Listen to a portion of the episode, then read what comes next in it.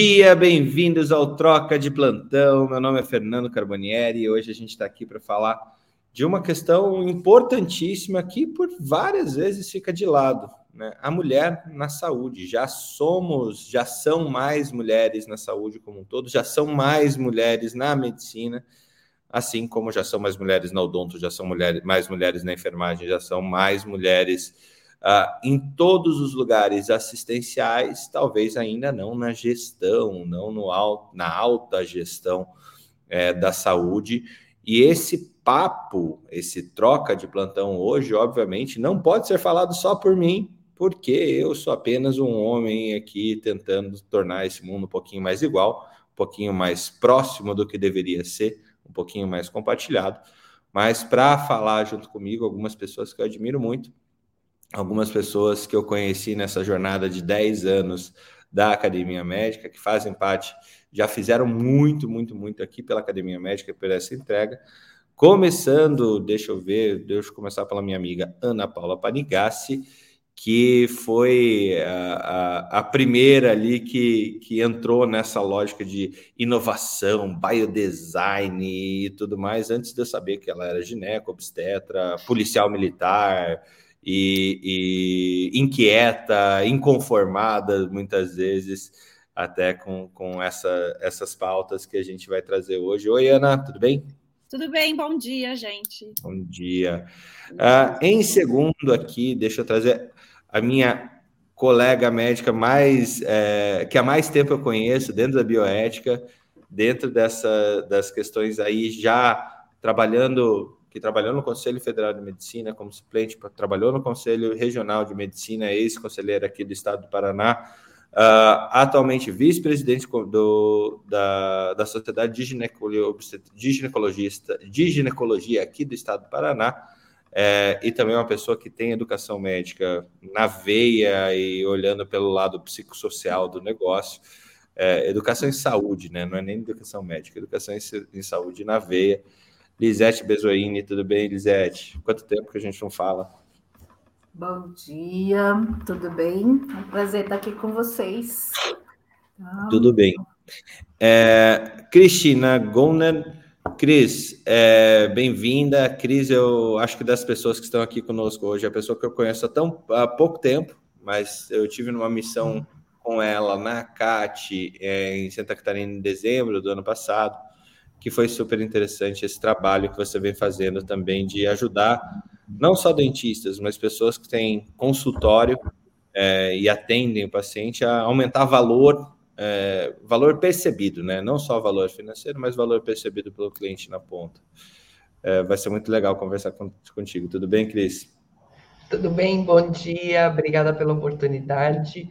E só ajustando, a maioria dos meus clientes são médicos, né? É. Apesar da minha origem ser da odonto, é, então vai ser um prazer poder compartilhar aqui as experiências e poder ajudar nesse desafio nosso que é, é preparar as mulheres para empreender, para conduzir as suas carreiras. Muito bom, muito bom. E Marilé Souza, é, Souza é, Marilé eu conheci também há pouco tempo no Clubhouse, é uma pessoa é, distinta, porque faz, assim como todas fazem muitas e muitas coisas ao mesmo tempo. É, olha, entrou mais uma amiga. É, fazem muitas coisas ao mesmo tempo. É gastroenterologista, é gestora do, da Bradesco Saúde lá para o Nordeste, para três estados do Nordeste, e ainda corre aí umas quatro maratonas por ano, né, Mariléia? Bom dia. Bom dia, Fernando. Obrigada por estar aqui com vocês, fazer essas trocas. Estava com muita saudade e é isso aí. Acho que a gente vai sair daqui é, com muita, muita coisa legal, com muito aprendizado e, e entendendo que o mais importante de tudo é a gente colocar em prática tudo que a gente fala, que a gente prega, né? É, oh, oh, com certeza. E é, para fechar, então, Marie, que acabou de entrar, está lá em, em München, é, também uma gineco, hoje estamos dominados pela ginecobstetrícia. é, mas é uma, uma pessoa é, que tem até um sotaque manezinho, mas ficou nesse caminho, Curitiba, Florianópolis, Itajaí, nesse, nesse, nessa rodovia 101, nessa BR 101 aqui por algum tempo.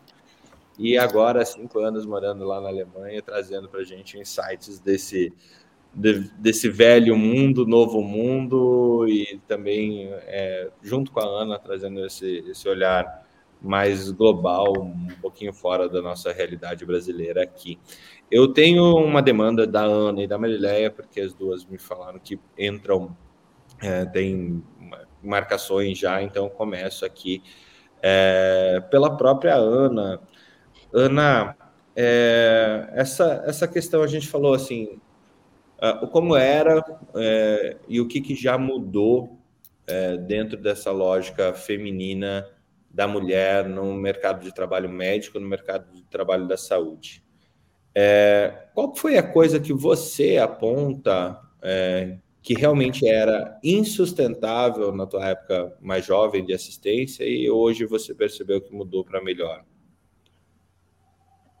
Eu, eu acho que assim, pessoalmente o que mudou mais é realmente é a percepção, né?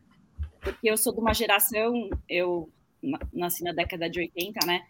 Eu sou do, de uma geração que foi vendida a, a aquele negócio, ah, nem se preocupa, vai dar tudo certo, você vai ser, vai ser tudo igual, não tem a menor diferença entre homem e mulher. Meu, fui vendida essa mentira, assim como fui vendida a mentira de que eu nunca ia ficar desempregada, rapidamente eu ia comprar uma casa. fui, fui vendida a todas essas coisas e a percepção hoje é extremamente diferente, né? Essa percepção do millennial, né? E, e, e quanto ao gênero, essa, quando eu estava na faculdade, todo, eu sentia que existia vários clusters de machismo entranhado, né, o machismo estrutural e tudo mais, que ninguém, que eu não podia falar nada e ninguém podia falar nada, porque era, eu estava justificando as minhas falhas. Se eu, se eu falasse alguma coisa, eu estava, né, ah, tá se, se explicando, né, que a culpa não é dela. É lógico que eu tenho as minhas falhas também, mas. E eu acho que a percepção mudou demais. Eu acho que agora a gente voltou para uma época onde a gente está exigindo mais equalidade, exigindo mais que as pessoas percebam isso, apontem e até exigindo mais a participação dos homens nisso, né? Que os homens apontem e que os homens é, essa é, porque eu acho que esse é, eu acho que esse é o primeiro passo. Não adianta nada a gente querer falar que está tudo igual e fechar os olhos e ah não, tá tudo igual mesmo. Então eu acho que a maior coisa que mudou para mim, para minha geração, com certeza é a percepção. É, e eu espero que continue assim, né? Que, que a gente continue só melhorando, né? E que a gente tenha mais, cobre mais, cobre mais das pessoas, né? Com certeza. Você está com quanto tempo de formada, Ana? Eu me formei em 2004, estou com 18 anos no final do ano de formada. Entendi. É, e, e, do tempo que se formou até agora, já, já tem, também tiveram algumas mudanças, né? Eu acho que mudou muito, né? E, e também depois que eu, eu, moro na Europa há sete anos e a percepção aqui é diferente também. E, e o jeito que as pessoas a, é, abrangem o assunto e tocam no assunto é diferente. É, e eu acho que nos, nos últimos anos, até por causa de certas atitudes machistas que a gente vê muito claras na mídia, é, a gente está mais, as pessoas estão mais ainda. É, e aqui, aqui na Europa você não é, tem certas coisas que no Brasil são meio permitidas que aqui, se você falar, você vai ser crucificado e, e não é uma não é o jeito de se comportar, entendeu? Uhum. É, então eu acho que eu, também isso mudou muito na minha vida, assim, de, de morar em outro lugar e ver como as coisas são tratadas em outros lugares. Né? Entendi. Muito legal, muito legal ter essa diversidade de, de, de culturas, né? Experimentar a diversidade de culturas. Cris, abriu o microfone, quer comentar? Não, eu acho, a, ela falou né, que está 18 anos formada, eu estou há 30, há 40 que eu trabalho, e eu já sofri assédio no, no, no trabalho, o diretor de onde eu trabalhava, na época que, assim, nem se cogitava que que a gente pudesse reclamar, né? E era uma coisa assim, é uma coisa que marca muito a vida da gente, porque dói demais. É, dói demais assim, a situação de você não poder falar, e não nem cabia, nem passava pela cabeça da gente fazer uma reclamação, porque qualquer coisa que a gente falasse, nós seríamos as erradas e a gente, eu no caso, eu seria demitida no ambiente que eu estava, eu seria demitida sumariamente e ponto, né? Nem se falaria sobre isso. E hoje, como o Fernando disse, eu abri a gente hoje as mulheres são a maioria na maioria das áreas da saúde e a gente não pode ter mais medo, apesar de ainda ser, ainda existir, né, aquela coisa velada que ah, não é bem assim, deixa disso e, mas existe ainda, de fato, é, tanto o assédio sexual como o moral tem muito ainda. É, legal você falar isso, Cris, é, e daí eu já abro para Marilé e depois Lisete. Eu, eu, fui em alguns eventos no pós-pandemia, né? Já tive, tive o privilégio de, de poder estar presencialmente em vários eventos e vários daqueles eventos que você chama o presidente de blá blá blá, e o presidente de blá blá blá, e presidente de lá, presidente de cá, presidente. Né? Daí você olha aquele palco cheio de presidente, um bando de velho, cabeça branca e nenhuma mulher presente no palco. O congresso da FIGO, o último que eu fui no Rio, 2018, só tinha homens na, na, na, da FIGO, Federação Internacional de Ginecologia e Obstetrícia, tá? Que é teoricamente uma ciência feminina, né? E só tinha homens, e que nem se falou, velho, cabeça branca, não tinha. Eu vi uma ah, Eu tenho cabeça branca, mas eu não sou velho ainda. Não, é, mas aí você sabe, né? É, eu, sabe, você vê, eu, eu vi uma residente amamentando no corredor, porque não tinha uma sala de amamentação no Congresso. Congresso de Ginecologia Obstetrícia Internacional, entendeu? Sabe? Não é o congresso do. Sabe? É, é, é muito louco isso, né? Se a gente é for pensar. Louco. E aí, Marileia, é, a gente teve esse papo algumas vezes, eu acho, no Troca de Plantão Antigo, tipo, vencer e tal, e, e se tornar gestora.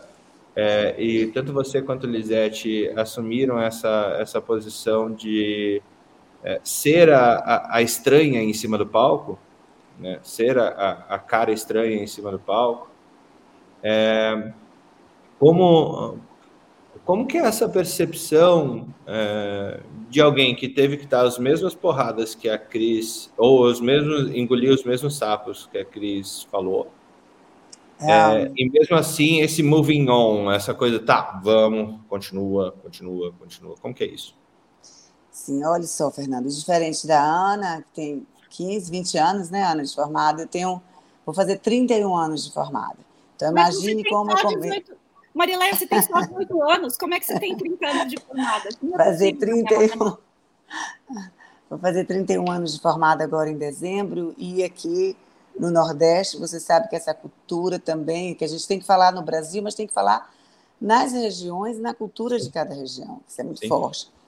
E assim, eu sempre a, a, me coloquei, sempre fui muito inquieta e sempre é, nunca aceitei as coisas da forma com que se apresentavam, se o meu, se o meu pensamento fosse o contrário. Então, eu, eu enfrentei sim, com muita determinação, é, é, foi muito forte no início é, você perceber essa normalização que eu falo que é uma normalização de uma distorção, que é essa separação homem-mulher em relação a cargos, funções. Então, era o normal que se apresentava, e, e com, muita, com muita força e com muito estudo e mostrando muito conhecimento e segurança que eu consegui atravessar tudo isso, Fernando. Mas o que mais me impressiona, primeiro, assim, estou super feliz da gente hoje poder discutir isso, porque antes não se permitia nem falar, era o normal mesmo. Então você não tinha como estar falando, porque era normal, você vai mudar o que é normal.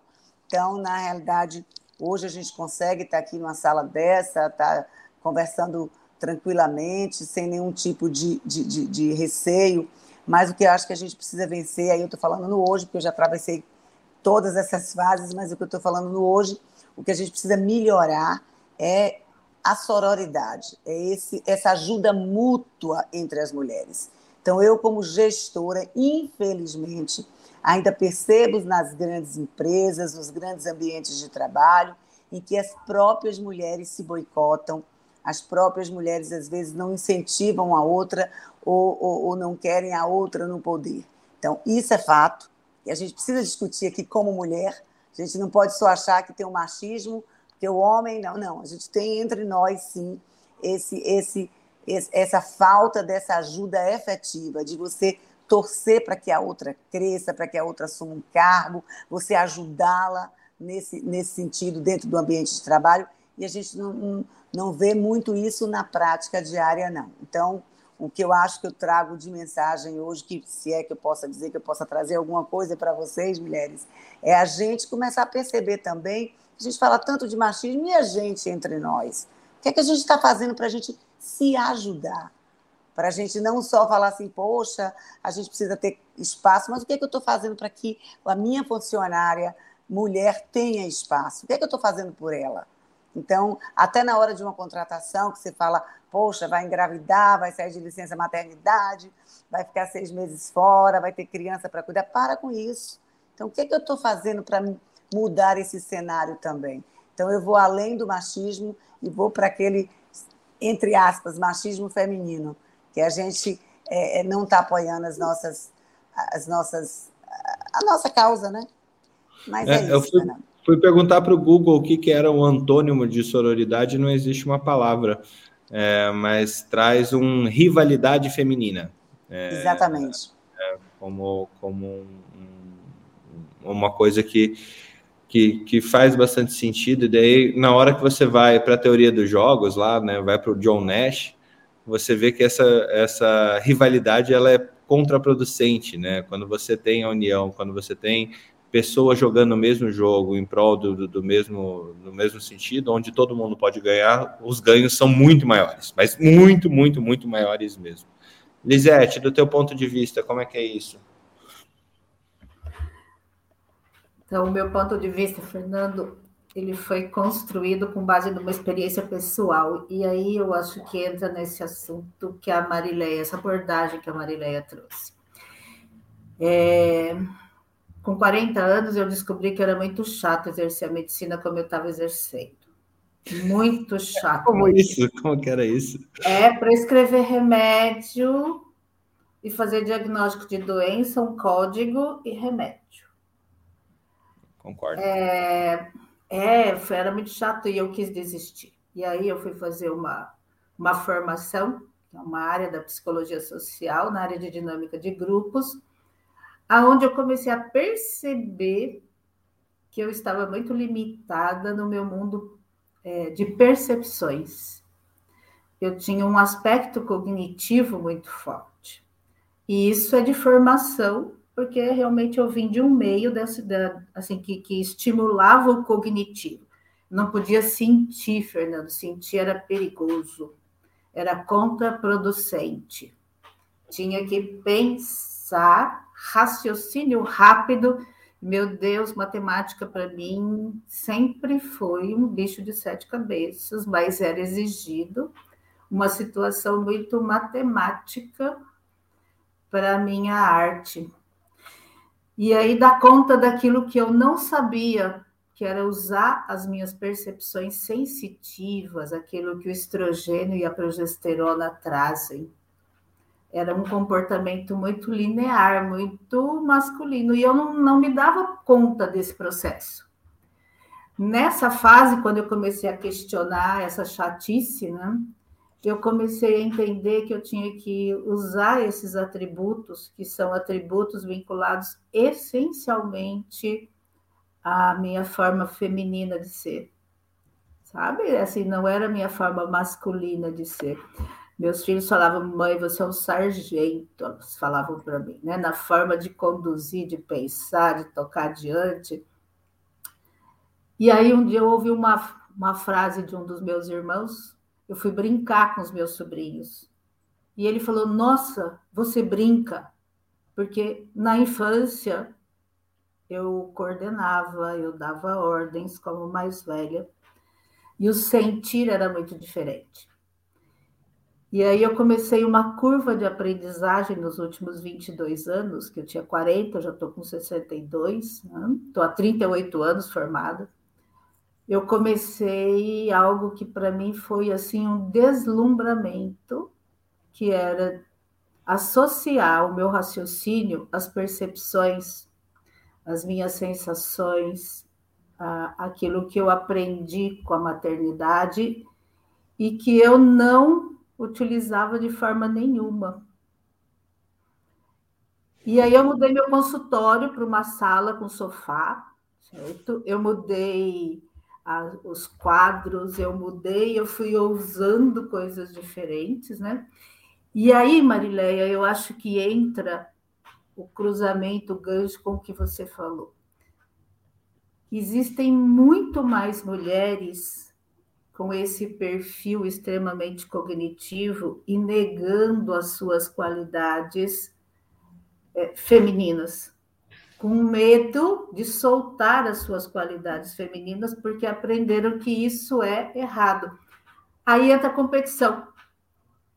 E eu fui falar sobre isso numa mesa dentro do CRM, num fórum de psiquiatria sobre burnout. E eu posso dizer que aos 40 anos eu estava sofrendo um burnout, eu queria sair. E quando eu mudei a minha perspectiva, eu, eu comecei a aprender com o que eu fazia, eu não tinha obrigação de ter uma visão é, extremamente matemática do processo, né? de, de cuidar do outro. É, eu saí desse estado de burnout e tudo ficou muito cheio de aprendizagem, de crescimento, de descoberta com as outras mulheres que eu cuidava. Eu era cuidada por elas também no sentido de troca. Então, nesse fórum do CRM, tinha duas mulheres na plateia que elas quase subiram no palco para me agredir, de tão bravas que elas ficaram quando eu falei a respeito de sentimentos e que isso poderia nos fazer crescer nas percepções e que o burnout na mulher, na área da saúde, estava vinculado a uma negação da própria natureza e a um exercício que era robótico, que era competitivo, e isso não faz ser humano crescer. Pode crescer em técnica, fazer muito bem, mas como pessoa, não. Então, a gente tem hoje, assim, num universo feminino, nós temos ainda pouquíssimas mulheres, elas estão incomodadas, mas na minha percepção, elas não ainda entenderam ou ampliaram a sua percepção para esse universo das sensações, sabe?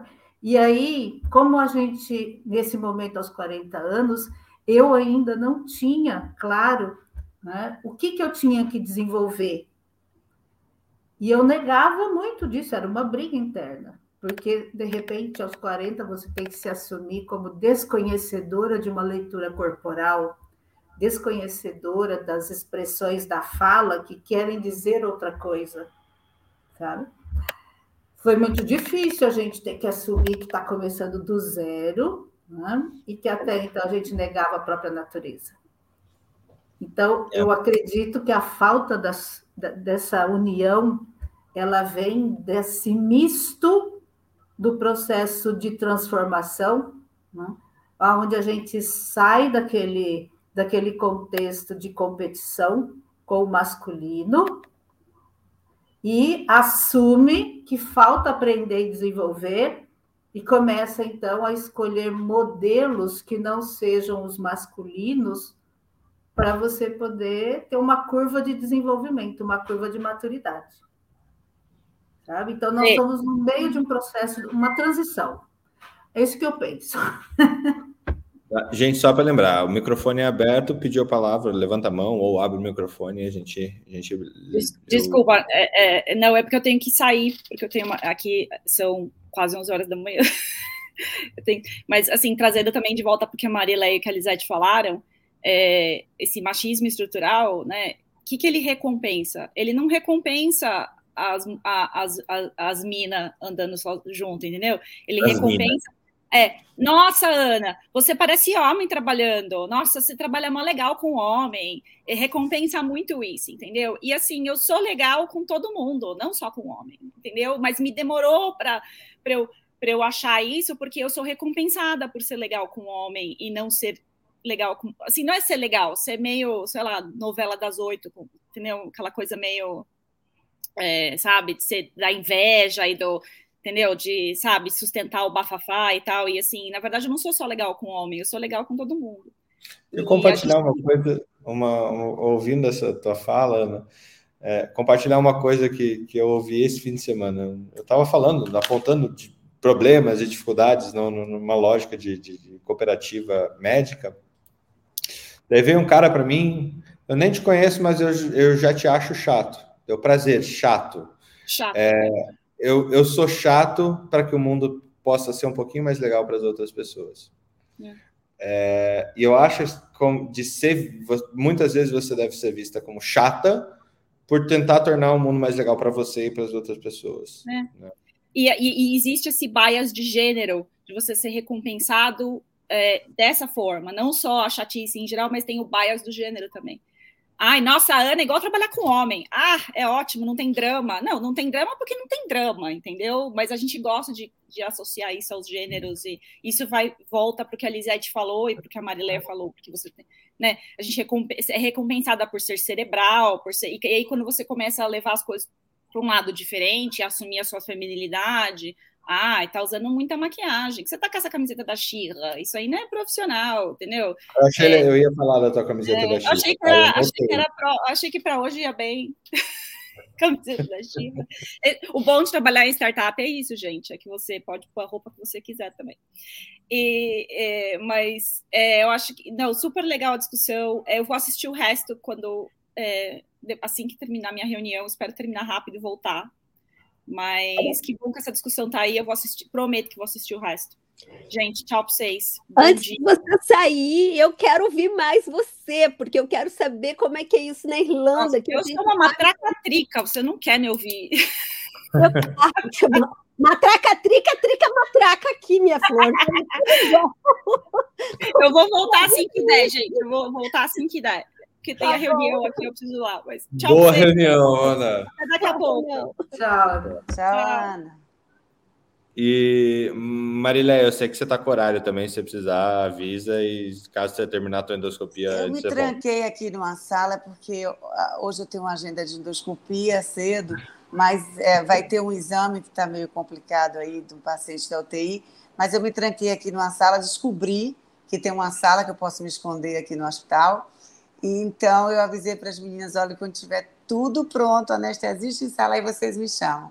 Mas, tá. enfim, conversa muito boa. E eu acho que o que a Ana falou, até complementando aí o que ela falou, que a gente precisa, é cada dia mais, como a gente fala, praticar o que a gente acredita, o que a gente pensa, mas praticar dessa forma como a Ana falou.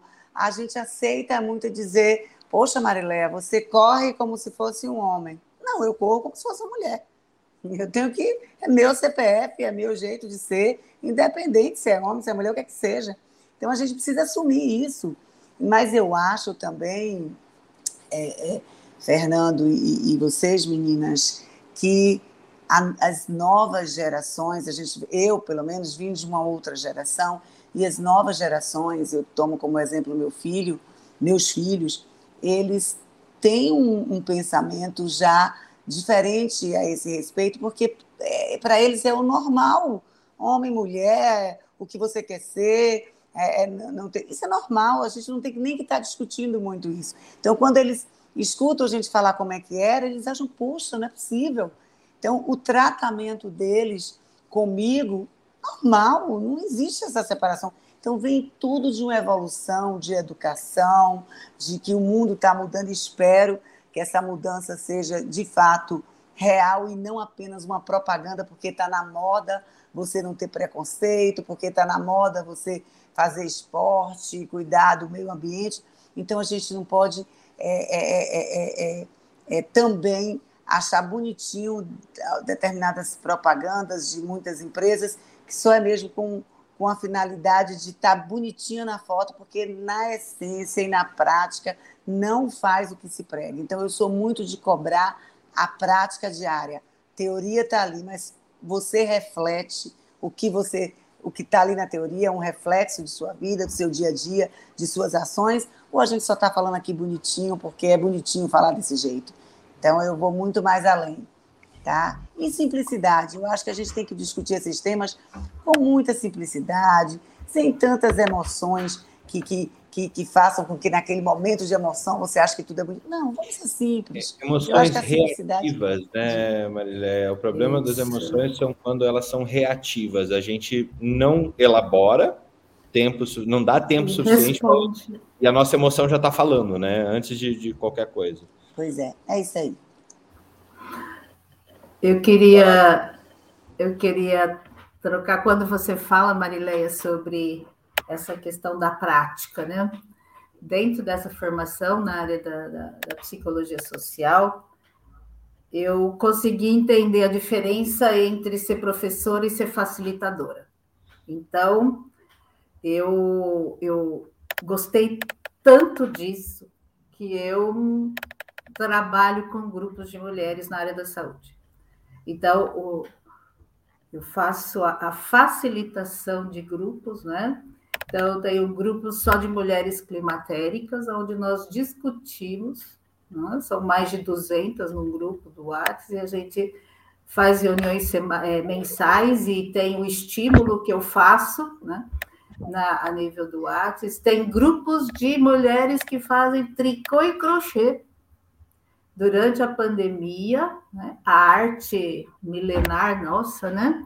e a dificuldade delas trabalharem, então, de repente, surge a possibilidade de, através de uma arte, nós conseguimos agregar e facilitar esse processo de entendimento dessas questões das emoções, trabalhar nessa organização dessa emoção para que seja produtivo olhando para frente, sabe? Então, pessoas doentes, sabe, Fernando? Pessoas com, com problemas muito bacana ver esse resultado na facilitação e esse empoderamento dessa questão das, das emoções.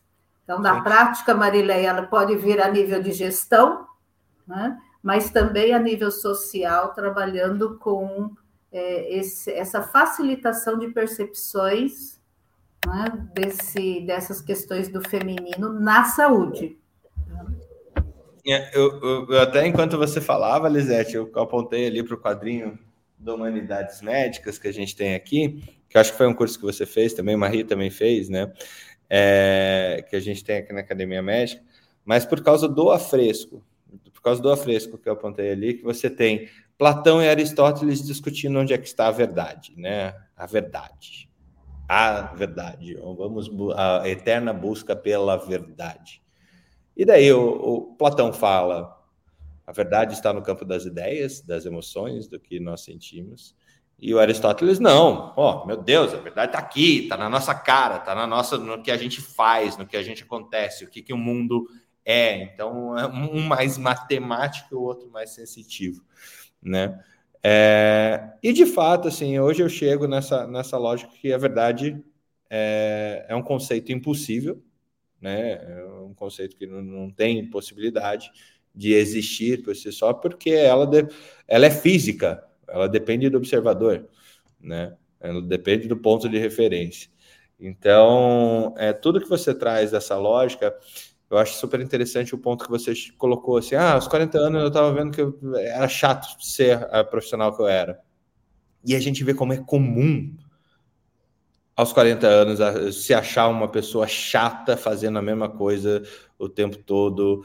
É, é, e eu já vi aí mais, talvez até mais mulheres nessa problemática de mudança de carreira ou necessidade intrínseca de mudar carreira aos 40, 45, 50 anos de idade, é, porque simplesmente não, não consegue conviver mais com aquela lógica é, do carimbador maluco lá do, do, do Raul Seixas, né? Que você tá fazendo a mesma coisa, você é uma maquininha. Tá, tá, tá, tá, tá, tá.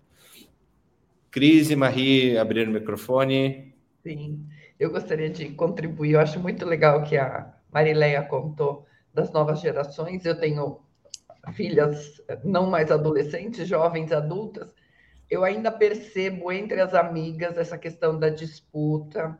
É, então, acho que sim, a gente precisa incentivar muito isso que a gente está aqui falando, as conversas e é, entre gerações, porque ainda existe um algo para ser muito trabalhado ainda. É, vejo também a maioria das, das minhas clientes na parte de mentoria de carreira, na parte de é, organização das, dos consultórios e clínicas são mulheres, e a gente ainda percebe muitas vezes essa, eu preciso ser dura, eu preciso ser né, aquela coisa da gestora difícil. Só que a gente vê que justamente nesses ambientes é, as mulheres jogam contra as mulheres, porque é, falta ainda, a gente precisa se profissionalizar na área da saúde, a gente precisa se profissionalizar para buscar melhores resultados para as nossas carreiras, para as nossas vidas, mas isso não significa que a gente tenha que é, entrar no modelo masculino. E isso eu posso falar com muita tranquilidade, porque eu deixei a Odonto, a clínica, há 23 anos atrás. Eu cliniquei sete anos e eu fui para o mundo corporativo, para a área financeira, e dela eu voltei para a saúde há 12, é, para cuidar da área, né, dos bastidores da saúde. Existe essa questão da competição entre as mulheres é muito dura, é, a gente não se apoia e a gente precisa refletir isso. Eu já vi muita, dentro de muita clínica, muito consultório, mulheres é, sendo duras, exigindo muito das outras e não trazendo isso que a Lisete falou. A gente não precisa, para a gente ser eficiente, para a gente ter sucesso na carreira, a gente não precisa ser é, masculinizada, a gente não precisa ser dura, a gente pode sim é, se apoiar umas às outras. Quando isso flui, as, os negócios fluem, né? Porque a gente, o nosso é, é, o consultório, a clínica é um negócio, a gente precisa ver como um negócio, a nossa carreira também, mas não precisa ser duro e não precisa ser frio, né? Marie, Marilé está quase se escovando. Ali. É isso, estou me deslocando aqui. Gente, eu vou, eu vou tentar ver se eu volto novamente. Se vocês estão aí, estou achando uma delícia essa conversa nossa, mas já estou com uma paciente aqui na maca, já deitadinha, já perguntando: cadê a doutora Marilé? E eu entrando aqui, mandando ela ficar quieta, que eu estou chegando. mas, enfim, um prazer estar conversando com vocês. Infelizmente, eu, eu acabo tendo que que sair mesmo, não tem jeito, mas muito bom trocar essas ideias, de ver que a gente está no caminho certo. E é isso aí, Fernando, parabéns é, por trazer e muito obrigada por trazer a gente para esse bate-papo, tá, gente? Muito bom falar com Beijo, vocês. Bom, bom Beijo para vocês. É, tchau. Muito bom. bom. Vou pegar aqui os, os, as pontas que ficaram. Número um, você. É, da verdade, né? Para mim, quem tem a assim mais atual a melhor visão da verdade é o Drummond, num poema que ele chama chama-se A Verdade, tá? Nosso Carlos Drummond de Andrade, que é homem, mas que é poeta antes de tudo, assim. E, e provavelmente tinha um, o, o machismo estrutural como todo mundo e tudo mais que é disso que a gente está falando, né? Quando a gente fala das mulheres na competitividade, é, a gente está falando disso, e daí vem a, a, palavra que a Lisete usou, que eu acho que é fundamental, que é assim, o que a gente precisa colocar em letras garrafais, que é justamente a sororidade, né? Não existe um antônimo da sororidade, porque o mundo, né, é masculino, é machista, é patriarcal. Né? As mulheres, para poderem entrar no mercado de trabalho e tudo isso, e, e, ainda é real hoje, se a gente for ver, é, a Sheryl Sandberg tem um livro que chama Lenin. eu não me lembro do, te, do, do, do, texto, de, do nome do livro em português, ela foi CEO da Google, se não me engano. Enfim, ela está aqui, né, numa, numa roupinha bem coisa, e, e a questão é justamente essa: para entrar no mundo do trabalho, para entrar na, na, na corrida, né, pelo poder e tudo mais, não pelo poder, mas para poder trabalhar, para poder se colocar, a mulher, ela simplesmente teve que, né? Ela teve que botar um blazer, ela teve que botar. Quais são os modelos que a gente tem de mulheres é, no poder, de mulheres no, no, no, em situações de força? Elas vão vestidas de blazer, de calça comprida, porque ir com uma bata florida significa que você não vai ser respeitada, sabe?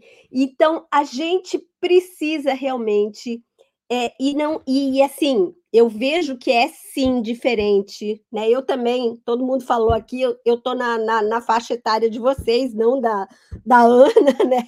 Eu tenho 35 anos de formada, porque eu fugi da escola, senão seriam 38 também. Eu tranquei a faculdade, acabei me formando, mudei de faculdade, né? Eu fui de Santa Catarina para o Paraná e daí me formei três anos depois. E entrei numa época, né? E eu estava vendo isso, lendo, eu fui ler alguns textos, algumas coisas da história da mulher na medicina no Brasil e no mundo, né?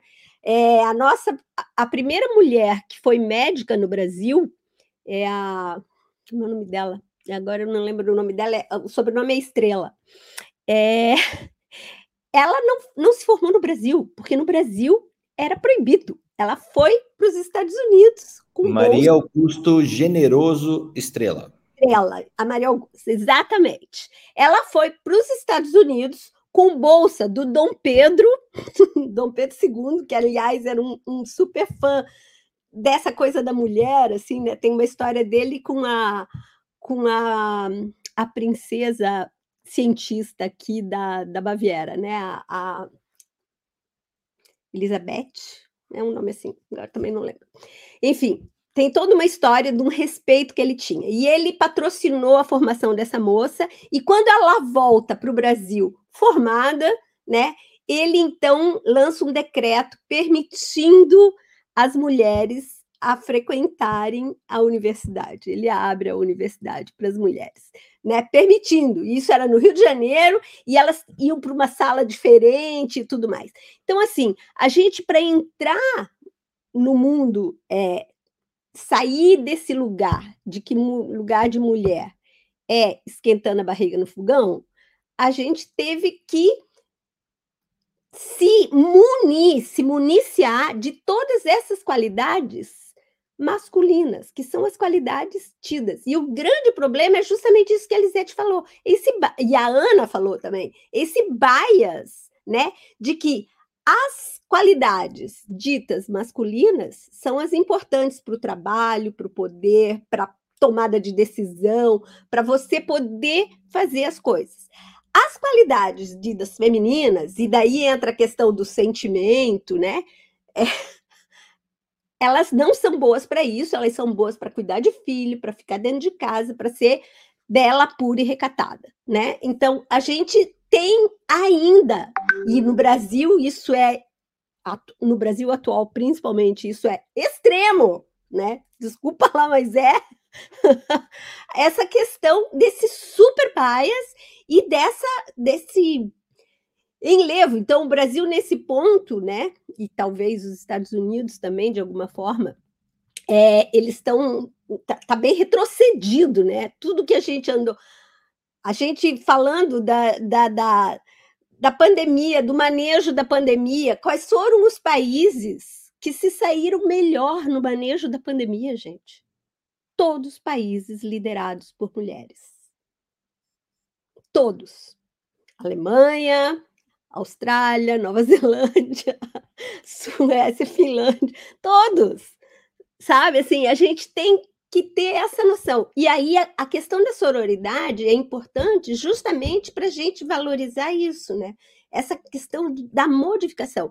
Porque se as novas gerações estão sim podendo olhar mais para isso e é, manifestar mais isso, ao mesmo tempo, elas estão enfrentando, do mesmo jeito, a força desse, dessas mulheres machistas, né? De, desse machismo estrutural, que é a mesma coisa que a gente tem com racismo, com todas essas é, esses vieses que são delegados a uma suposta minoria.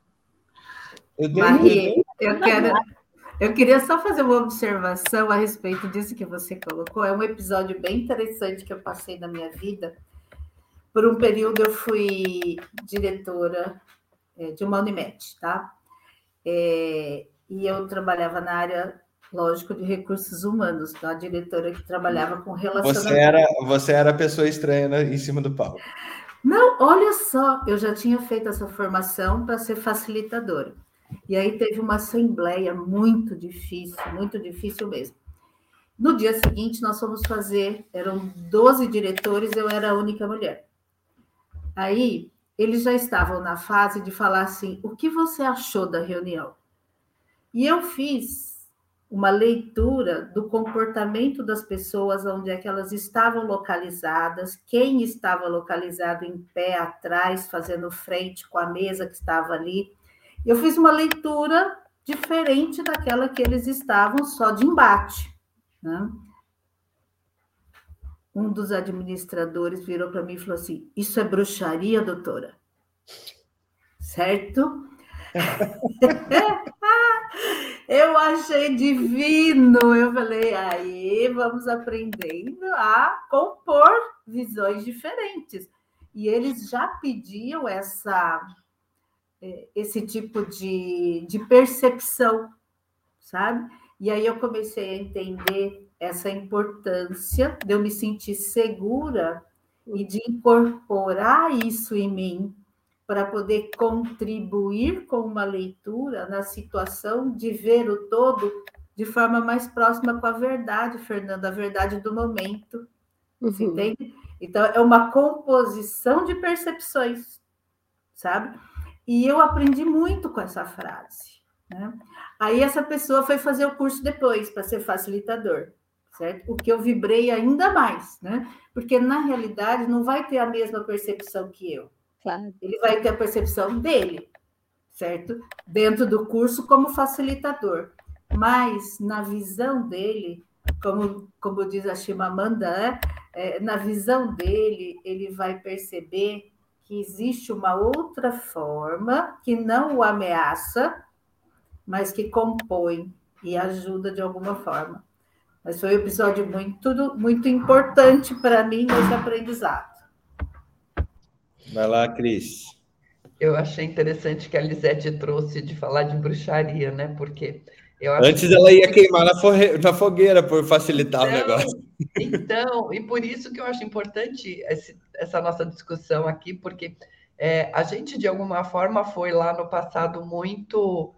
É, a, a, sociedade lá fez né, nos mostrar que a gente não podia ser o que éramos nessa questão da sensibilidade, do olhar o que estava acontecendo e fomos taxadas de bruxas porque punhamos a intuição, né, essa, é, é, esse olhar diferenciado é, nas nossas comunidades, sociedades, o que tinha na época.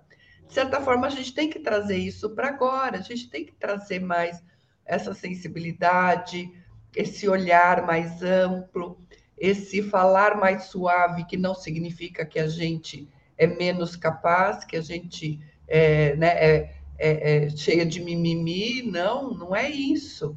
A gente só não precisa ter esse embate, a gente não precisa ser grosseira, a gente não precisa se armar né, de tailleur, de roupas para dizer que a gente é competente. A gente é competente pela forma como nós somos.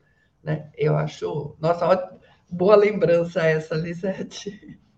É, inclusive, quando a, a mulher está num cargo alto, né? É, e a gente fala exatamente isso que vocês falaram, né? Ela, ela é trabalhar com ela é como trabalhar com um homem, porque ela é capaz de ter clareza e determinar.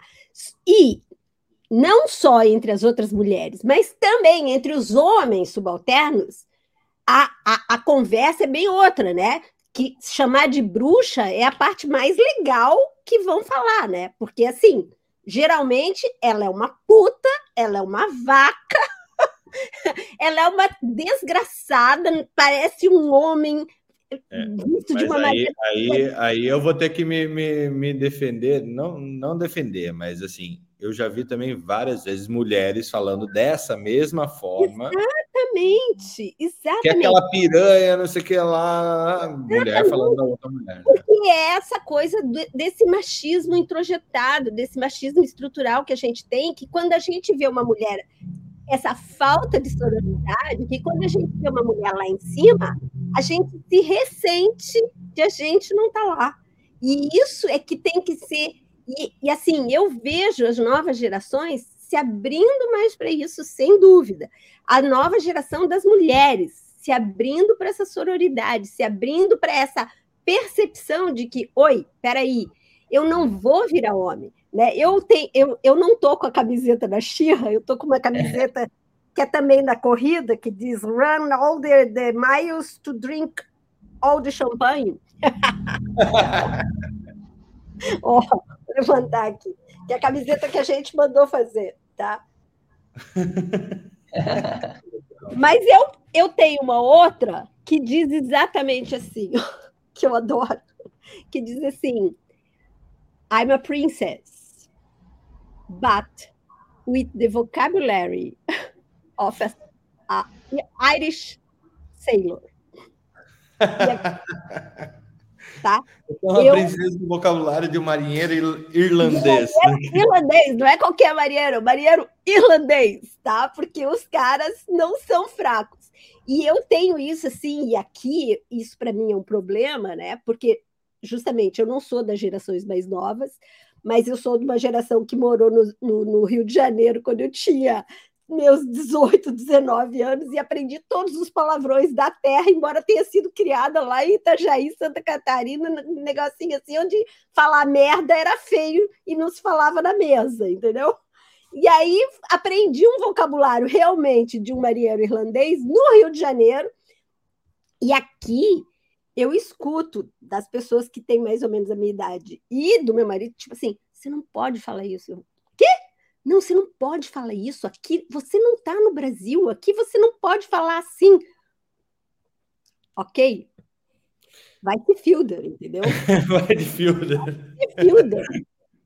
Eu, eu, eu sou eu, eu falo assim, sabe? Eu tenho compostura para poder falar do jeito que eu quiser, aonde eu quiser, e inclusive é, idade e tudo mais que necessita para poder me impor e saber onde eu posso me impor.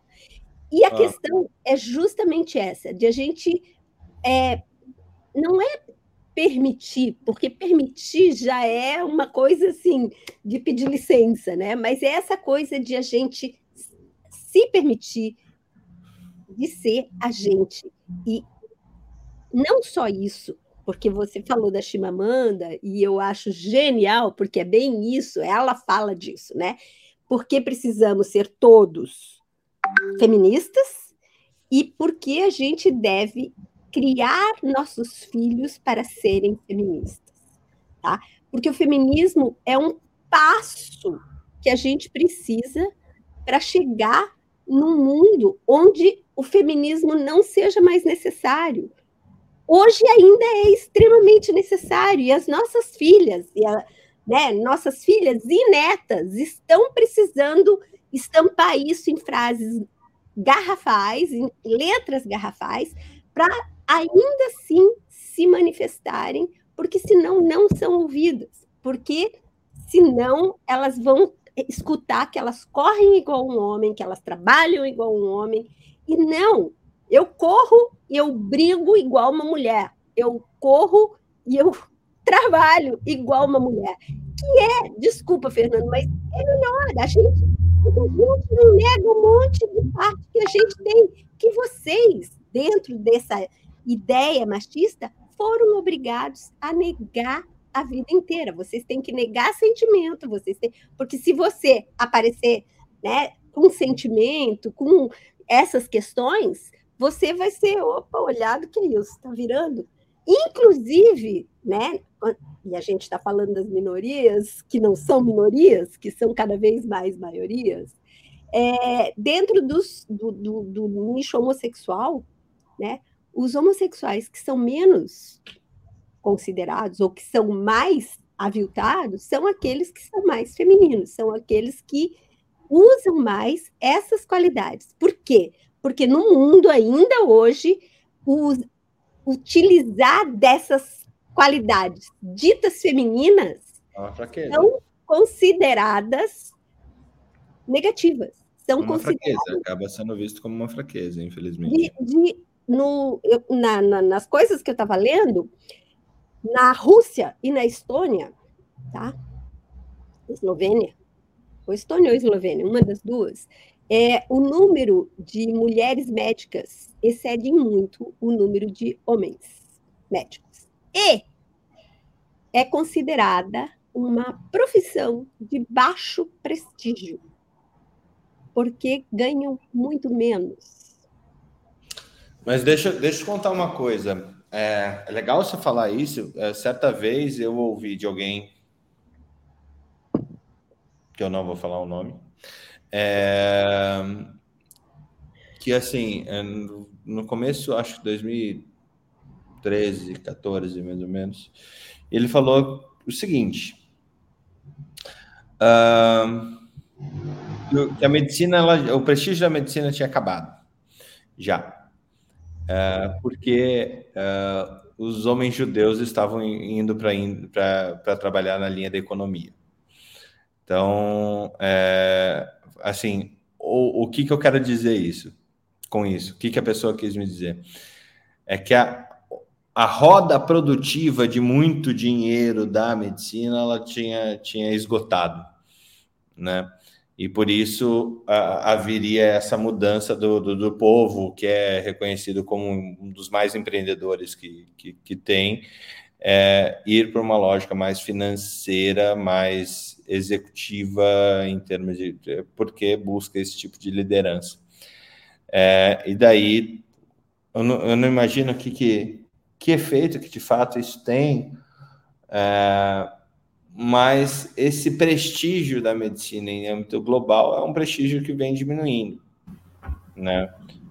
E viu no, no, no curso do Áureo, esse prestígio não foi esse prestígio há um tempo atrás, né? O médico Exato, não era. Não era, não era porque era xamânico, né? Era uma. O médico era um barbeiro é. que tirava dente, que cortava a cabeça das pessoas. E querendo ou não, assim, é, é, é um trabalho que, se você for ver, eu sempre eu falava isso para meus acadêmicos, gente, ó, ó, ó, o Fernando mais machista de anos atrás, tá? Isso quando eu dava aula aí em Londrina, Elisete.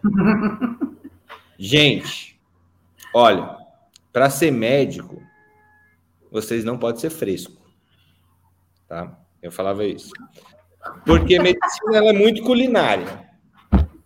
As coisas espirram, as coisas são mal cheirosas muitas vezes, as coisas. E você precisa meter a mão na massa do negócio para poder tirar. E, e, e então não tem essa coisinha de ui, ui, ui, ai, ai, ai na hora de tocar o paciente. Você tem que ser, você tem que estar ali na, inteiro, você tem que estar ali disponível, você tem que estar ali. É, e esse fresco, na época, eu lembro, de, eu fiquei pensando na, na, palavra que eu escolhi na hora, muito, muito, muito, muito. Talvez eu até tenha, tenha escolhido uma boa palavra, não sei, porque eu podia ter, ter escolhido palavras piores para trazer essa situação. Mas é, é... Ao mesmo tempo que a gente está evoluindo em termos de, de sociedade e está virando uma sociedade mais conectada, mais diversa, mais inclusiva, menos é, machista, talvez, dessas novas gerações, eu volto, até a Ana mandou aqui um virtual hug para gente. É, eu volto, volto ao, ao, ao que a Ana falou. Ela nasceu como millennial num ambiente que era prometido para ela essa igualdade. É, qual que é a diferença nesse momento? Será que as pessoas que estão nascendo agora, será que eu estou prometendo para o João igualdade de novo? Ou eu já estou num passo é, para o João e para a geração do João, ou a gente está entrando num passo da sociedade em que essa promessa não precisa ser mais feita, porque essa igualdade vai acontecer de fato, já está acontecendo de fato. A gente está chegando nesse momento da, da história. Fernando, Fernando, eu queria muito que pudesse, mas a minha percepção é que as escolas na área da saúde ainda fazem uma dissociação cognitivo-afetiva uhum. do, do trabalhador da área da saúde, de, de quem vai atuar. Tá? É, eu escrevi o meu, o meu trabalho para especialista nessa área de facilitadora, né? É, como eu fiz uma análise pessoal né, da minha cultura familiar, extremamente cognitiva, né, que enxergava essa questão. O modelo era sempre o meu pai, que era um educador, né? E ele trazia essa ideia de forma muito clara, né? Você falou que não pode ser fresco, né? Então, assim, essa era tem que ser cognitivo, tem que ser pensante. O, a emoção atrapalha, tá? E aí, a escolha da faculdade que mantinha um, uma dissociação também. E aí a crise aos 40, quando a gente se vê dissociada. E eu vejo hoje, né, mexendo com as questões, eu não dou aula em faculdade, né, mas na realidade eu vejo as pessoas formadas, a gente vê as denúncias, a gente vê todo esse processo acontecendo. O modelo. Só um adendo, Lisete, desculpa ah. interromper, só você não dá aula, é, e se você desse, você ia ser vista como um estranho completo dentro da faculdade. Sim, porque até me convidam para falar, como professora convidada, porque eu já dei aula, para falar sobre aspectos éticos no tratamento da mulher, no cuidado com a mulher. Tá? Então, é, aí a gente vai falar sobre essa questão. Mas para um pessoal que entrou na faculdade, é, pode até ter entrado com uma dissociação não tão importante, não tão polarizado, mas que a escola reforça isso.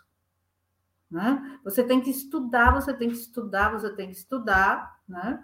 O paciente é aquele que pacientemente espera por horas na, na, na recepção do hospital universitário, certo? E você não tem empatia pelo fato até dele estar tantas horas esperando e depois ter que viajar ou ter que ir para sua com, por pegar o ônibus cheio no final da tarde para voltar para sua casa, porque você vê uma doença e um tratamento.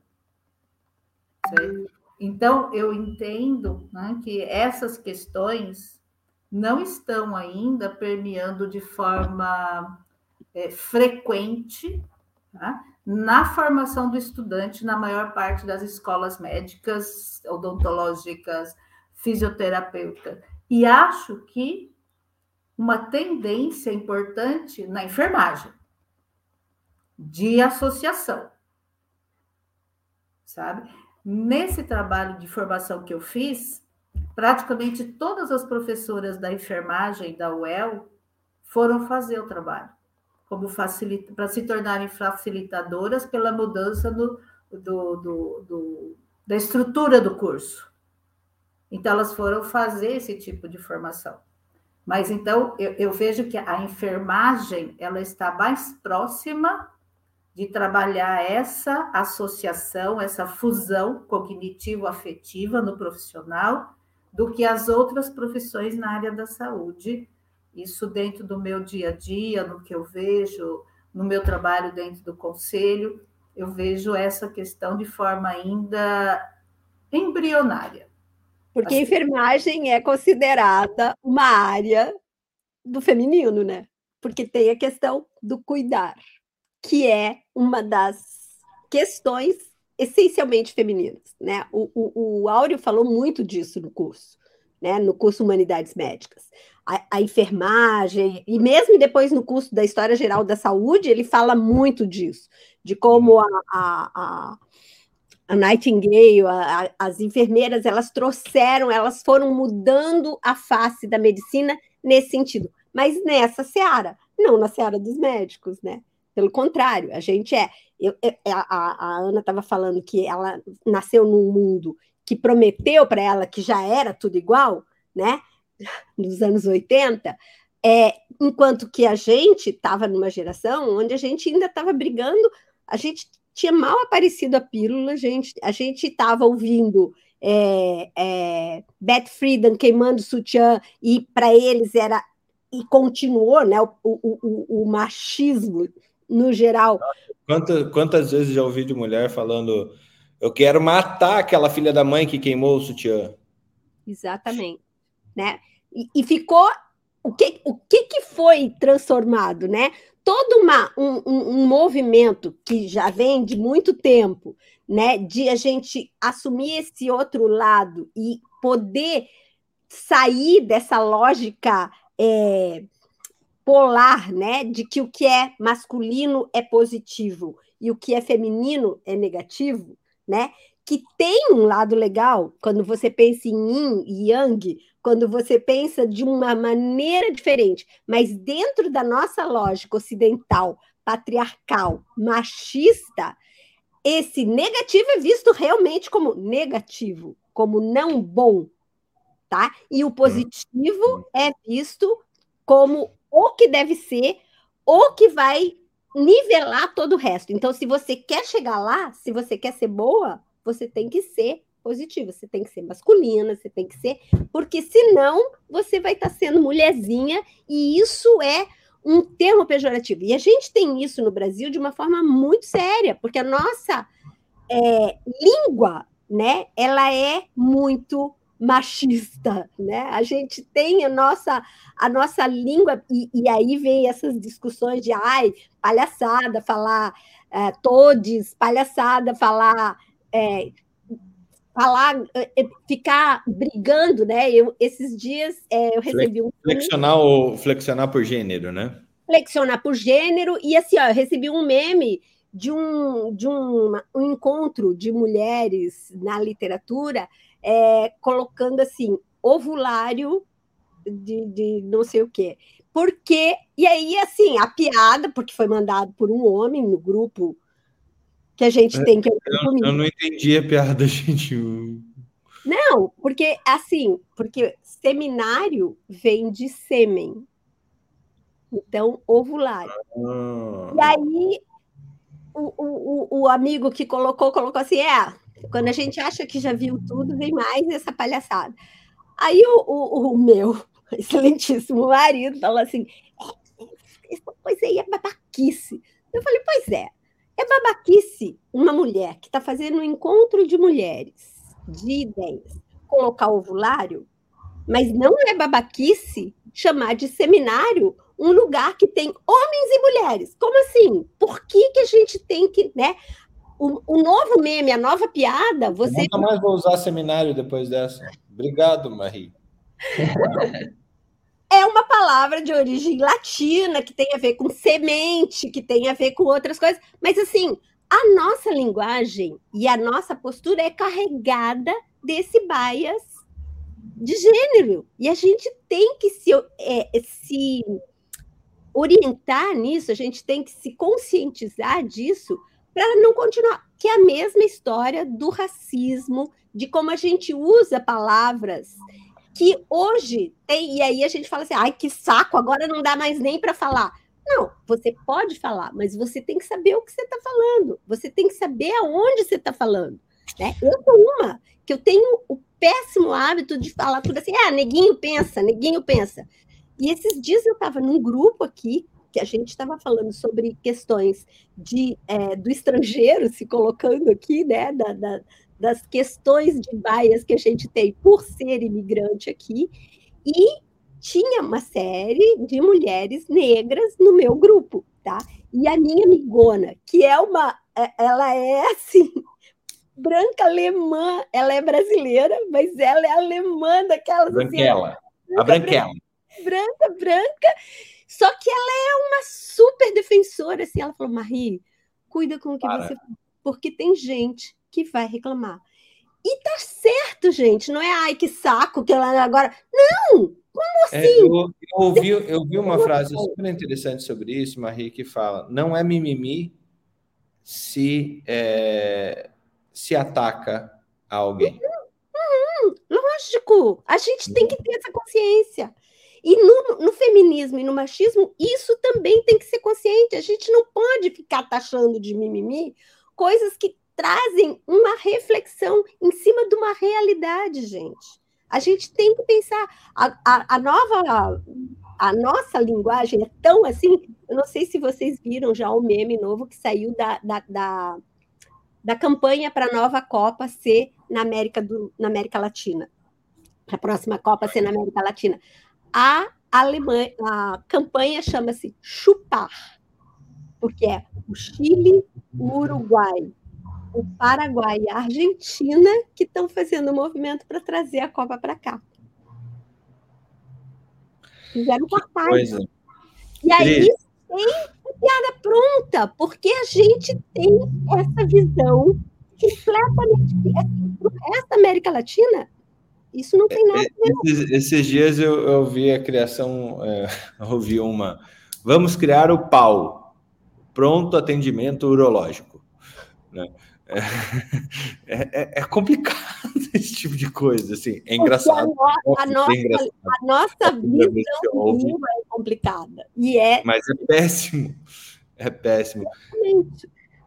Cris, é, até para só provocando um pouquinho, a gente falou sobre machismo estrutural é, e também o machismo incorporado no feminino, né? A mulher machista. É, é Agora, eu acho que você, eh, lidando com tantas médicas e tantas odontólogas que têm consultório próprio, que querem crescer, que querem vender mais, que querem ganhar mais, que querem entregar mais valor para os clientes, você tem que trabalhar muito esse psicológico deles também, né? Do tipo, eh, eu fico imaginando quanto, quanto pode ser difícil você pegar uma pessoa com com o que a gente fala de crença limitante, né? A crença de, ah, eu não vou conseguir, não vou fazer, não vou... Como que é isso nessa prática? Você pegar uma pessoa que quer se destacar, mas mesmo assim, é, talvez até a própria, o próprio... É, o maior inimigo seja realmente esse machismo estrutural de que ela foi criada para ser mãe, recatada do lar e, e não e não dotada de sucesso dentro da profissão.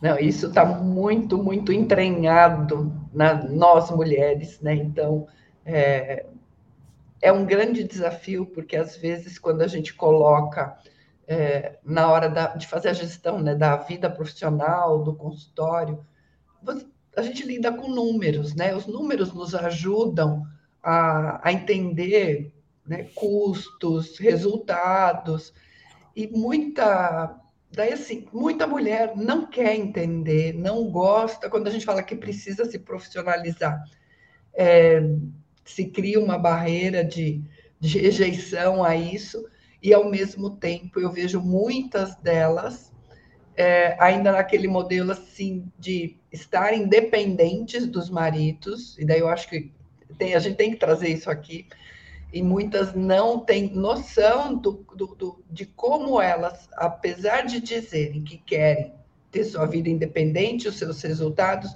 elas efetivamente o discurso às vezes está só é, na palavra, mas não na ação. Né? Os negócios às vezes estão tão entranhados e tão dependentes do marido. Né? É, eu já vi médica uh, em relação com o marido, né, ambos médicos, não, eu pago os impostos dele porque ele recebe mais, não, meu trabalho não é tão, eu não encho tanto agenda como ele. Então, dentro do casal, aquela situação de subserviência e que o trabalho dela era menos importante, sendo que, é, não, não preciso entrar em detalhes, mas a especialidade dela é bárbara, super importante nos dias atuais, e ela se colocava numa posição subserviente e ela não queria aceitar. E daí, às vezes, a gente entra, a, a gente é chamado para arrumar algo, para dar sugestões, para organizar, mas a própria médica não está preparada para falar assim: não, eu vou assumir a minha vida, as minhas finanças, a minha direção de vida, né? Porque é uma mudança de crença aí. Sim. A gente falou aqui várias vezes os 40 anos. Eu acho que os 40 anos eles são fantásticos para a mulher. Eu acho, para mim também me chacoalhou muito é, no intuito de buscar aquilo que tinha mais significado para mim, deu me, me, me assenhorar mais daquilo que. Olha a palavra, né? O assenhorar. Assenhorar. Não, mas eu, eu, acho uma boa palavra, você se seniorizar, né? Você reconhecer que você passou pela vida por várias coisas que você não gostou, que não faz sentido para você, e de repente você resolve fazer uma coisa que faz sentido. Eu acho, inclusive, assim, orar muito melhor do que o termo que é tão em voga e que tem uma carga também complicada, que é empoderar. Ai, né? eu detesto essa palavra, detesto. O empoderar, como assim? O poder está em mim, o meu poder está em mim, onde mais que tem que estar o meu poder? Tá? Então, assim, a gente, precisa, a gente tem que realmente aceitar isso. E, inclusive, isso é difícil. Na nossa cultura, né, que ainda eu... é muito machista. Marie, desculpe, Cristina, depois eu falo. Não, rapidinho. Eu acho que, então, nisso que é importante, nós que já passamos, né, já temos uma certa maturidade, uma vivência na, na carreira, no negócio da saúde, é a gente provocar mais esse tipo de fala, de, de, de, de ampliar esse conhecimento que, de, de certa forma, a gente já conquistou, para que as outras mulheres que estão aí em começo de carreira, desenvolvendo, elas tenham um maior preparo, não, não precisem esperar tanto tempo para poder chegar nesse, nessa maturidade, porque uhum. isso vai fazer muita diferença na qualidade da nossa vida, né? Sem uhum. sombra de dúvida, né? Exatamente. Então, eu tenho uma, uma percepção muito pessoal sobre a questão do empoderamento. É, hoje eu vejo a maior parte das mulheres não alinhadas entre o seu sentir, pensar, falar e fazer. Uhum. Isso, mim, esse isso é o sentido é do empoderamento. Origem, né?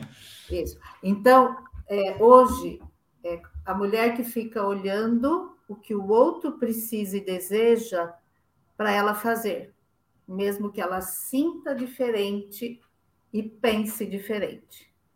Essa mulher, para mim, é desempoderada.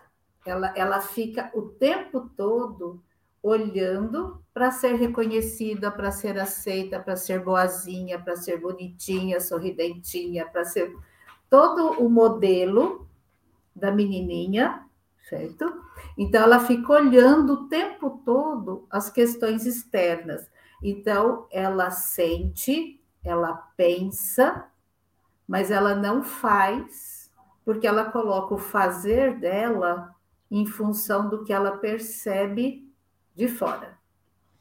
E aí, quando eu trabalho né, nos grupos com mulheres, o exercício uh, fica vinculado. Quais os seus sentimentos e as suas percepções em relação a então, tem lá uma vivência, ela não precisa falar da história dela, porque que me interessa nesse processo de facilitação desse empoderamento é exatamente que ela tome contato e ela expresse aquilo que vai dentro dela, no meio de outras mulheres, para depois ela poder fazer isso fora desse meio. É quase que tem uma autora uma autora americana que diz da educação de laboratório. E aqui no Brasil, Fela Moscovici, uma, uma psicóloga, ela que trouxe essa questão para cá. Uhum. Né? Então, educação de laboratório. Você tem um meio e você propõe que a mulher tome contato com os seus sentimentos, as suas percepções, os seus pensamentos sobre determinado assunto, sobre determinadas situações que são vivenciadas em pequenos grupos com segurança, para ela treinar, se expor, sem correr o risco de não ser aceita, de ser excluída, de não ser reconhecida, sabe? Então, eu, eu, eu particularmente gosto muito, eu não consigo entender, por exemplo, que alinhamento é, seja tão forte como a química que acontece quando nós é, atuamos no, no meio, valorizando as percepções que vêm de dentro, sabe? Então, eu, eu dou esse sentido para a palavra empoderamento, né, que vai acontecer com os homens também, né, porque muitos deles têm essas questões de procurar o meio externo, né, e as pessoas precisam entender esse alinhamento do que vem de dentro, desse seu faro, dessa sua sensibilidade, das suas percepções, tá? Então, é, eu trago um contraponto em relação a essa questão da percepção do, do, do empoderamento, por uma questão de visão pessoal. Uhum. É, mas eu acho que uma coisa bem interessante nisso, Lisete e Cristina e Fernando, é a é justamente isso que você fala, é esse alinhamento, é essa atenção que você põe no onde a palavra está sendo usada e como está sendo usada. Porque, assim, na hora que você diz, é, a gente precisa, e isso para mim é ponto pacífico, a gente precisa ter noção da nossa história, né? Foi o, o qual foi deles? Um dos franceses lá, que ele diz uma coisa que está sendo muito falada hoje em dia, que é assim, se você tem a sorte de nascer em berço de ouro, você economiza 30 anos da sua vida, né? Que vem sendo cada vez mais, foi o, o... agora não vou lembrar o nome do infeliz. É... um dos filósofos franceses que tá aqui andou na, na, e aí ele, ele fala isso. E a, a gente tem visto muito essa tônica, né? Que a gente, principalmente no Brasil, essa questão está muito grande, mas no mundo essa questão está grande, da, da meritocracia, né? Que é uma coisa que não tem cabimento na hora que você tem, como a gente tem e vai ter sempre, está na Bíblia já isso aí, pobre sempre os tereis, a gente sempre vai ter extratos, gente sempre vai ter. Na, na, na, na filosofia persa, na filosofia chinesa, não tem. Sempre é, tem. Mas... E a gente não vai mudar isso. Mas a gente tem que ter a noção disso, tá? A gente não vai transformar isso da noite para o dia, mas a gente pode pensar desse ponto de vista, do quanto a gente tem o privilégio e do quanto a gente está lá na frente. Então é real, você não tem todas as mulheres no mesmo momento, e isso depende da onde elas vieram, do que, do que elas tiveram. A gente sabe que na primeira infância, aquilo que você diz para uma criança funda a vida dela para sempre, né? Então assim, a gente não pode negar isso. E a gente tem que trabalhar com todos esses estratos e valorizar e mostrar que a gente reconhece isso.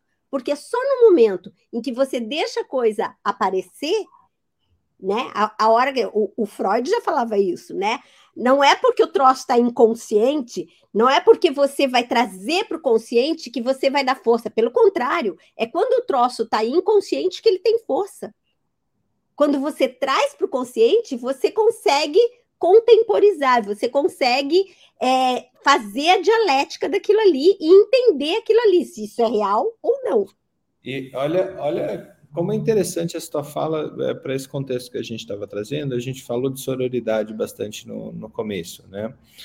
É, e que a mulher precisa se apoiar, a mulher precisa, ao mesmo tempo, é, não ser negativa frente às experiências das outras mulheres. E até na lógica de nutrição do feminismo, por assim dizer, não, de vez em quando eu tenho dificuldades até para escolher a palavra aqui, mas na lógica de nutrição do feminismo você vê também essa, essa competição feminina vindo à tona, do tipo, ah, aquela mulher é muito machista, ou só que ou ela começou a transitar nessa mudança que ela tem até é, destituir esse machismo estrutural que ela carrega pela própria história de vida que você acabou de, de, de relatar, Marie. É, e ao mesmo tempo você tem parte das mulheres atacando o processo da, de modificação, é, porque ela simplesmente não está no mesmo, não leu as mesmas referências que elas leram. É, então, que, que, que, que seria é, aquela lógica das é, eu vou usar um nome muito, muito ruim aqui para a coisa das feminazes versus as feministas versus as pessoas que, que cultuam o feminino, né? É, é se desenvolver do, do, do, feminino. E essa posição que você colocou, gente, a gente está em, em, gerações diferentes, culturas diferentes, de verdades diferentes que se transformam ao longo da vida. Fernando, para mim, é o processo de evolução do mundo. Eu acho que é essa a questão, é a coxa de retalhos mesmo. E um Sim. serve de modelo para o outro. O modelo que eu não quero e o modelo que eu quero. Né? O modelo que eu trago dentro de mim, mas vou ter que abrir mão dele para me adaptar ao processo de mudança. Então, assim, é, quando você propôs o tema, né, e, e, acho que não é tão assim, a gente está voltando para um, o começo, né? É, para mim, esse processo, né, assim, se a gente não acreditar na mudança, certo, no processo de transformação da humanidade, como diz o Harari, né, para mim, é, é, a gente fica sempre igual e a gente estaria lá na idade da pedra. Assim, mudou. Passamos por bruxas, passamos por é, competitivas, passamos por facilitadoras, passamos mas o mais, para mim, o mais importante certo? é a gente acreditar no processo de mudança, no mundo que vem para os nossos filhos, para os nossos netos, e aí qual é o papel que a gente tem nisso para facilitar para mais mulheres, né? E para trabalhar Bom. de forma complementar. Né?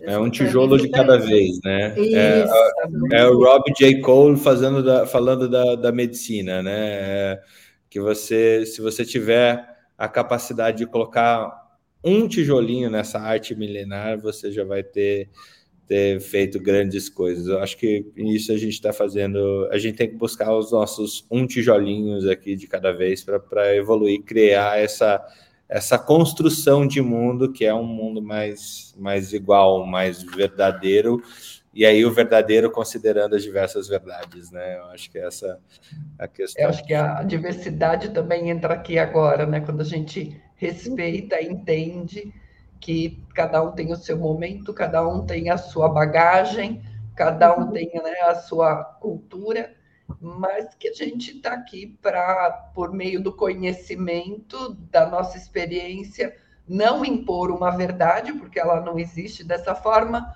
mas a gente compartilhar, a gente ajudar as pessoas a terem, no fim, é, uh, efetivamente uma qualidade de vida melhor, resultados melhores, para que a gente viva melhor como um todo. Né? Uhum. Até peço desculpas, você falou em diversidade, eu até peço desculpas aqui para a Neliette, que lembrou é, aqui que a discussão é pertinente, mas faltou um representante negro, que aqui no Brasil é, é tão, tão, tão é, co comum, ainda incomum dentro da saúde, mas comum em termos de, de, de povo, mais da metade da população é negra aqui no país, e eles realmente também não, eles, elas não são representadas. É a minoria que não é minoria, né? É a minoria, é a minoria que, que não é a minoria. É uma minoria de representatividade, e isso a gente tem que mudar, e isso a gente tem, assim como a gente tem que ter noção do nosso machismo estrutural, a gente tem que ter noção do nosso racismo estrutural que a gente tem, gente. A gente não pode abrir mão de, de perceber que a gente tem isso dentro da gente. É, então, para elucidar o nosso finzinho aqui, eu vou trazer o, o poema que a Marie colocou, Verdade, do Drummond. Uh, a porta da verdade estava aberta, mas só deixava passar meia pessoa de cada vez. Assim, não era possível atingir toda a verdade, porque a meia pessoa que entrava só trazia o perfil de meia verdade. E sua segunda metade voltava igualmente com o meio perfil, e os meios perfis não coincidiam. Arrebentaram a porta, derrubaram a porta, chegaram ao lugar luminoso onde a verdade esplendia seus fogos. Era dividida em metades diferentes uma das outras, uma da outra Chegou-se a discutir qual a metade mais bela. Nenhuma das duas era totalmente bela. E carecia optar, cada um optou conforme seu capricho, sua ilusão, sua, sua miopia. E eu acho que tem tudo a ver com toda essa discussão que a gente trouxe hoje é, sobre essa questão do, do feminino na saúde ou no feminino na, na, na vida como um todo. Né? A gente vem carregado de nossas várias metades, que são as impressões do mundo que a gente carrega, ou todas as nossas formações e toda, todo, tudo isso que a gente traz, talvez da nossa infância, que esse ninguém tira, mas depois do, da nossa formação como profissionais até os 40 anos, como a gente discutiu muito bem aqui. É, e, e, mais do que tudo, no fim do dia, a gente é, entender, e é o que eu gosto muito no, nisso que eu consegui criar com a, com a Academia Médica, nesse clube da Academia Médica, a gente conseguir instrumentalizar, dar espaço para que as pessoas deixem construam e deixem legados. E isso se faz em muita gente. Né? Não é uma pessoa que faz um, deixa um legado. Eu acho que aqui, como clube, como ambiente de discussão, ambiente produtivo que quer melhorar esse mundo, acho que a gente está fazendo isso com muito, muito, muito carinho, com muita responsabilidade. É, vamos errar? Claro que sim. Claro que sim. Eu não tenho medo nenhum disso. Tenho certeza que a gente vai errar, mas no mínimo a gente aprende né? Uh, mais uma vez, e dizendo que não é a última, não foi a última vez que a gente vai trazer esse tema. É, eu queria aí a, a, a, fala final de vocês, uh, já abrindo para outra possibilidade do que a gente pode discutir no, no, numa outra pauta, num outro dia sobre esse assunto, começando com a Cristina, que está ali com, com o microfone aberto. Eu acho que, primeiro, uma super oportunidade a gente falar sobre esse tema. A gente tem que falar mais. E eu assim, eu sempre falo que a vida é é muito bonita, é muito bela e a gente tem que aproveitar os momentos com as suas dificuldades, com aquilo que ela tem de belo, mas a gente unindo as nossas experiências, os nossos conhecimentos, a gente consegue fazer com que a nossa trajetória, a nossa estada aqui seja um pouquinho melhor para aqueles que estão perto da gente, para quem a gente consegue transmitir esse pouquinho que a gente sabe. Somos pouquinhos e pouquinhos que vão se juntando para fazer algo mais gostoso de se viver. Muito bom. Uh, Marie? Então, é, eu vou pegar o gancho de de coisas que vocês falaram, né? E vou, é, talvez chovendo no molhado aqui, é, trazer de novo a Chimamanda, não só com a questão do, do feminismo explícito, no temos que criar filhos feministas e, e temos que criar médicos feministas também, não médicas, médicos também, médicos geral, infelizmente. O, a... o, grau de médico, né? O título de médico. Infelizmente, a nossa língua ela tem viés machista. Eu fui numa formatura que eles é, colocaram esse prisma. Outorgo-lhe o grau de médico para Ana. É. é o médico para Ana, porque é o grau de médico. É, mas, mas ainda assim, mas o, o, o, a, a Chimamanda, ela tem um, um TED Talk que é lindo, que é maravilhoso, que eu acho que cabe aqui, que é o perigo da história única, que a gente tem que prestar muita atenção, né? E, e porque a gente entrou nessa muito nessa aqui a partir do, da, da discussão que a gente já tinha começado e que eu acho que você que está começando um movimento todo em cima disso, em como a gente transformar o meio médico hospitalar em todos os, os é, degraus que ele tem, né? em todos os âmbitos que ele tem, mais seguro para principalmente para mulher, né? Assim, uma medicina sem violência. Fala-se tanto hoje, e, e, assim, toda a questão da violência e da violência especificamente contra a mulher, né? Que veio à tona em episódios nefastos ultimamente, assim, episódios terríveis ultimamente, falando aí do Brasil, né? Eu estou aqui, mas eu estou bombardeado o tempo inteiro com essas questões, porque eu lido com essas questões e me coloco. Então, assim, é, o perigo da história única é uma coisa que a gente tem que ficar muito é, ligado para que a gente não assuma justamente só uma metade da verdade, né? Assim, essa, essa coisa de porque a gente tem que pensar num mundo melhor para homens e mulheres, né? E não é só para as mulheres, não é inverter a posição. Por que, que a gente fala que o feminismo é tão é ainda importante? Tem tanta gente que diz assim, não, o feminismo acabou. Isso aí é, é bem a história do na, na, feminazi, não sei o quê. Não, não. É como a gente não pode falar em racismo reverso, a gente não pode falar em machismo reverso também.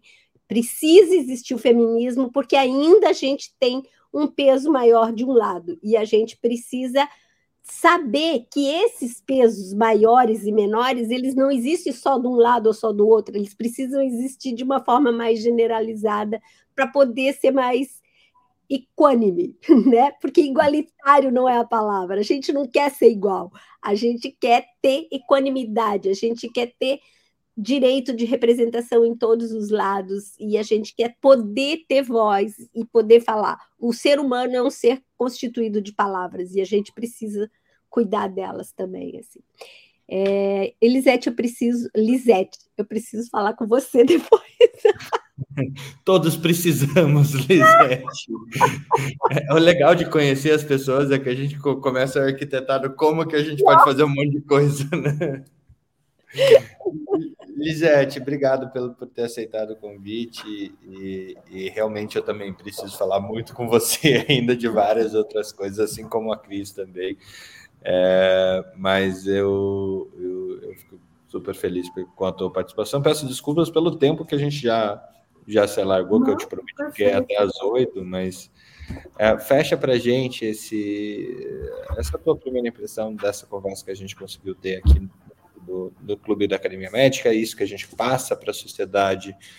Eu acho que isso virou meu mantra, né? Se eu tenho a capacidade de reunir pessoas, que eu acho que é uhum. a grande capacidade que eu tenho, é o, esse é o grande skill que, que o mundo me deu, é realmente conseguir reunir pessoas diferentes de tantos lugares, de tantas lógicas e verdades e meias verdades diferentes.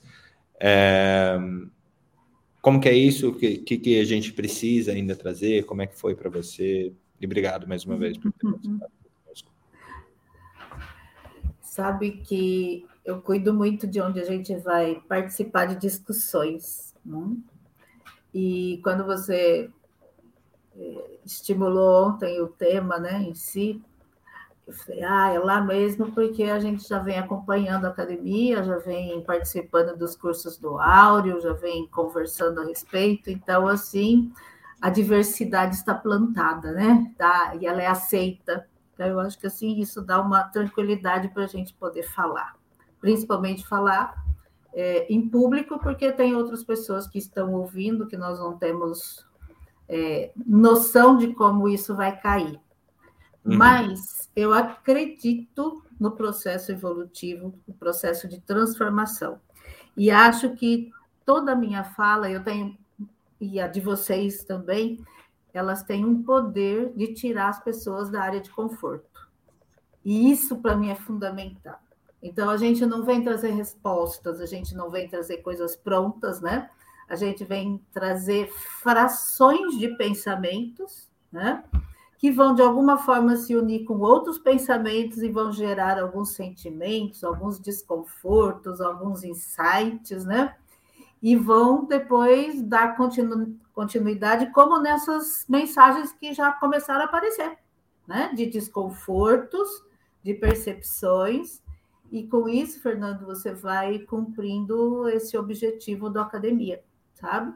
Já começou a borbulhar aqui com as mensagens que aconteceram. Então, é, eu, eu, vejo que nunca é uma situação definitiva, né? E, e, eu acredito nisso, gosto disso, gosto de feedbacks, gosto de, de mexer. Então, essas mensagens que apareceram aqui para mim já me deram o feedback de que a nossa conversa, de alguma forma, né, é, está gerando desconfortos para que você capte isso, transforme isso em conversas, em eventos, em, em transformações. Então, por acreditar muito no trabalho, né, é que eu estou aqui, né, porque eu, eu acho que a facilitação ela se faz dessa forma mesmo. Né?